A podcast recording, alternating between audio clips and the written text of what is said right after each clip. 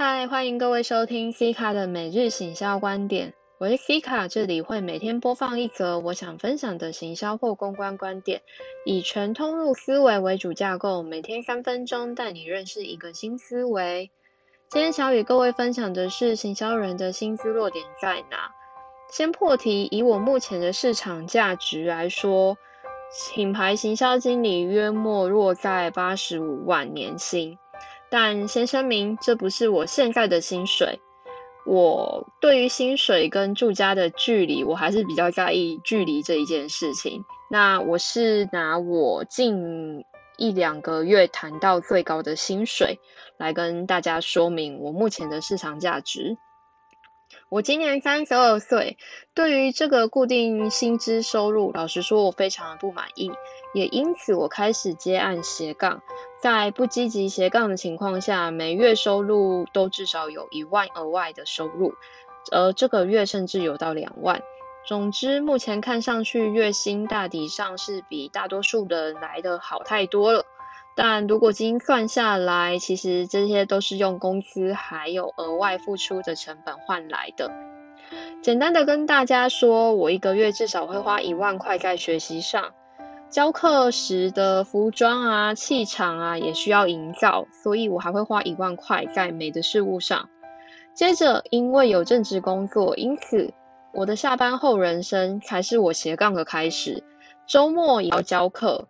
因此，如果不想要让身体真的太高，我还是会做一些保健食品的饮食啊，或者是去做一些有氧运动。每个月会花在健康上是五千块以上。这些减减扣扣的，其实跟白忙是差不多的。但我也必须说，因为薪资会随着经验和能力成长，因此我住的地方还不错，我还吃的不错。也用的不错，生活品质其实不差，甚至还能被小小被羡慕。回归一点，加上斜杠，我平日一天至少工作十七到十八小时，周末则一天至少八到十小时的工作。无论是教课还是咨询，除了面对面对团之外，我一样要备课跟做品牌观察，这些时间都是成本，必须付出的。我不太确定是不是很多人以为当行销会赚大钱，有是有，但通常你需要熬到顶端才有机会，而且你不能太笨，要不就去超死人的广告的广告代理当主管。对了，你要是主管才会有很高的高薪哦，不然通常一般广代的小 A 一从两万四到三万二都有。以下我也会来说说我在台北这几年的行销社群新居的成长涨幅。其后因为有一些合约的原因，我就不说了。但记得我刚刚提到的我目前的市场价值，你就可以知道这几年间我成长了多少。我的第一份工作是做专案企划跟执行，那月收入是两万四，扣掉劳健保约莫两万二。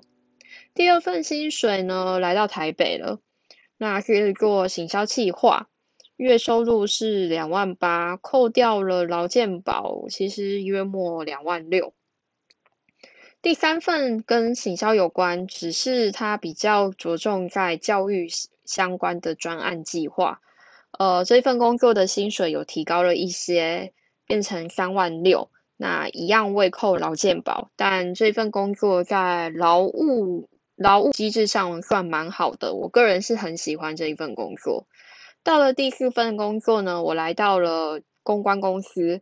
那公关公司开的薪水其实也没有很高，一样是三万六，扣掉劳健保会是三万四左右。